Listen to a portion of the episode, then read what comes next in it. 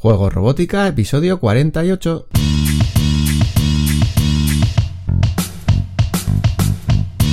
Bienvenidos a Juego Robótica, el podcast en el que hablamos de robótica educativa, iniciación a la programación, aplicaciones para docentes, entornos de programación para niños y en general todo lo que tiene que ver con despertar la curiosidad de los más jóvenes por la programación y la tecnología, para que se conviertan en creadores y no en meros consumidores. Como ya sabes, este podcast es un reflejo sonoro de los contenidos y cursos que puedes encontrar en juegorobótica.es.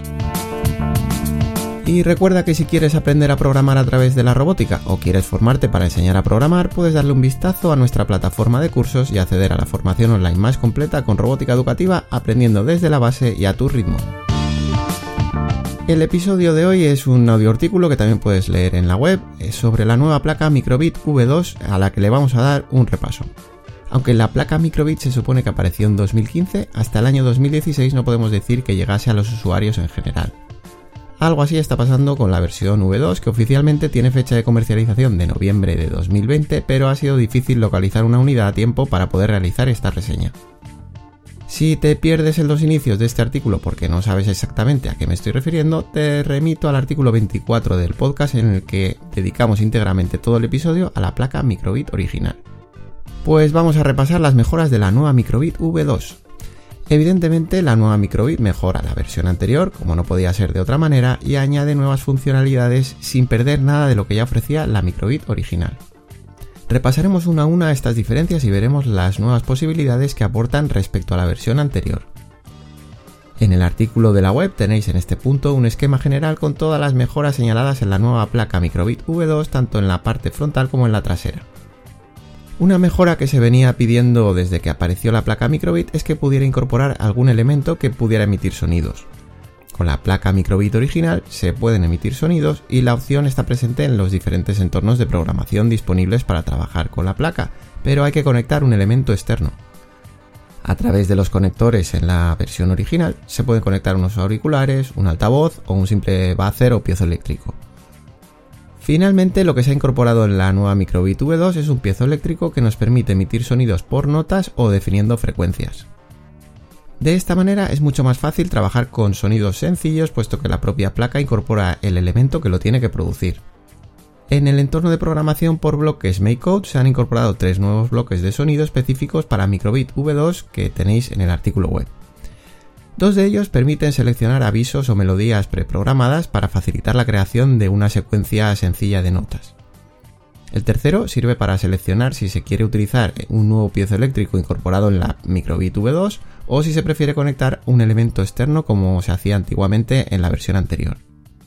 Lógicamente, todos los bloques que ya tenía MakeCode para la versión original siguen funcionando en la Microbit V2 y lo mismo en cualquier otro entorno de programación incorpora un sensor de sonido. Efectivamente, es más bien un sensor de sonido que un micrófono, aunque en la documentación oficial siempre se habla de micrófono. Excepto en aplicaciones complejas programadas, por ejemplo, con Python, lo cierto es que normalmente lo vamos a utilizar como sensor de sonido, simplemente detectando el volumen alrededor de la placa. De hecho, el único nuevo bloque disponible en el entorno por bloques de MakeCode que tiene que ver con el sensor de sonido de la nueva Microbit V2 es el que nos permite definir una acción cuando el volumen es bajo o elevado. Efectivamente, bajo o elevado no es una magnitud muy científica. De hecho, ya sabes que no hay ingenieros optimistas o pesimistas. Un ingeniero nunca te dirá que el vaso está medio lleno o medio vacío. Algunos te dirán que el vaso es el doble de grande de lo que debería de ser o que el aire también es un fluido y que el vaso está perfectamente lleno con un 50% de aire y un 50% de agua. Bueno, bromas aparte, es necesario definir los umbrales del sensor de sonido, para lo que MakeCode ha incorporado un bloque dedicado exclusivamente a la nueva Microbit V2. Si queremos afinar en la programación, lógicamente también tenemos un bloque de MakeCode que nos devuelve directamente el valor del volumen que se está registrando en el sensor de sonido. Y por supuesto, en el simulador se puede definir el volumen de sonido que está captando la placa si utilizamos alguno de estos bloques relacionados con el sensor de sonido. Si estás leyendo el artículo en la web correspondiente a este podcast, habrás fijado que en la captura del simulador de la Microbit V2 aparece un icono de un micrófono en rojo. Efectivamente, esa es otra de las novedades de la nueva Microbit, ya que acompañando al sensor de sonido se incluye un indicador LED con forma de micrófono que se encenderá cuando se supere el umbral de volumen que hayamos definido en el programa. Justo a su lado se puede apreciar un orificio que sirve para facilitar la captación de sonido por el sensor situado en la parte trasera cuando el sonido viene de la parte delantera de la placa. Otra incorporación es un sensor táctil capacitivo. Una de las limitaciones de Microbit es que únicamente disponemos de dos pulsadores para interactuar con la placa. También podemos utilizar los pines principales de entrada con el propio cuerpo, pero la verdad es que la respuesta es diferente según quien utilice esta técnica. Con esa filosofía de, de, utilizar la propia conductividad eléctrica de nuestro cuerpo, se ha incorporado un sensor táctil capacitivo en la nueva Microbit V2. Este sensor puede pasar desapercibido ya que está situado en el logo de Microbit en la parte superior de la placa que ya estaba presente en la versión original. En la Microbit V2 lo que se ha hecho es que este logotipo está serigrafiado en cobre, por lo que es conductivo y al tocarlo con el dedo podemos utilizarlo como un tercer pulsador. MakeCode ha incorporado nuevos bloques para aprovechar esta novedosa característica que nos permite definir acciones dependiendo de si el logo es presionado, tocado, soltado o presionado en una pulsación larga. Recordar la diferencia entre presionado y tocado. Eh, cuando decimos eh, presionado, quiere decir que se ha, se ha puesto el dedo, se ha tocado y se ha soltado. Es decir, es la acción de tocar y soltar. Puede parecer poca cosa, pero tener la posibilidad de un nuevo método de entrada amplía muchísimo las posibilidades de la nueva Microbit V2, además de que puede servir de excusa para explicar la conductividad eléctrica si no deseamos utilizar los pines de entrada y salida, que por otro lado sería lo más lógico. La nueva Microbit V2 añade la función de apagado al pulsador que en la primera versión servía para hacer un reset de la placa. Realmente no apaga la placa, pero permite dejarla en standby o ahorro de batería si se mantiene pulsado por unos segundos. Aunque la placa siga teniendo alimentación, está en un modo de hibernación y no volverá a encenderse hasta que no se vuelva a pulsar el botón de reset. Para que el usuario pueda distinguir si la placa está encendida o está en modo standby, se ha incorporado un nuevo LED en la parte trasera para indicar que está encendida. Un cambio más eh, físico lo presentan los pines del conector de las entradas-salidas, eh, los principales, los, eh, los, que están serigrafiados con el 0, el 1, el 2 y los que corresponden a alimentación y masa, que pasan a tener una muesca para facilitar la fijación de pinzas tipo cocodrilo. Con estas muescas se pretende solucionar algunos problemas derivados del contacto de la pinza con los pines contiguos cuando se giraba levemente.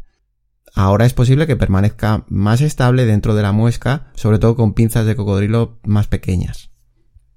Se evoluciona la versión de Bluetooth y bueno, pues aunque pueda parecer una mejora menor, mm, vemos que no se ha descuidado la conectividad evolucionando de Bluetooth 4.0 a 5.0 en esta Microbit V2.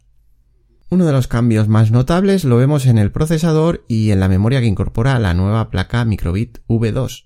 Incorpora el chip Nordic Semiconductor NRF52833 con el que se aspira a poder aprovechar mayor capacidad de cálculo. De hecho, se supone que esta nueva versión abre la puerta a programación más avanzada mediante Python y se habla incluso de aplicaciones de Machine Learning el tiempo nos irá validando las capacidades reales de este procesador, aunque en principio seguimos pensando en Microbit como una placa de iniciación a la que no hace falta exigirle demasiada capacidad de cómputo. Lo cierto es que con la nueva Microbit V2 se ha duplicado la memoria flash de la versión anterior, pasando de 256K a 512K, y la memoria RAM es 8 veces superior, pasando de 16 a 128K. La potencia de la nueva Microbit V2 es suficiente como para servir de cerebro, entre comillas, para hacer funcionar videojuegos creados con MakeCode Arcade con la ayuda de un sencillo escudo que tenga una pantalla y algunos pulsadores como puedes ver en el vídeo que eh, está puesto en el artículo web.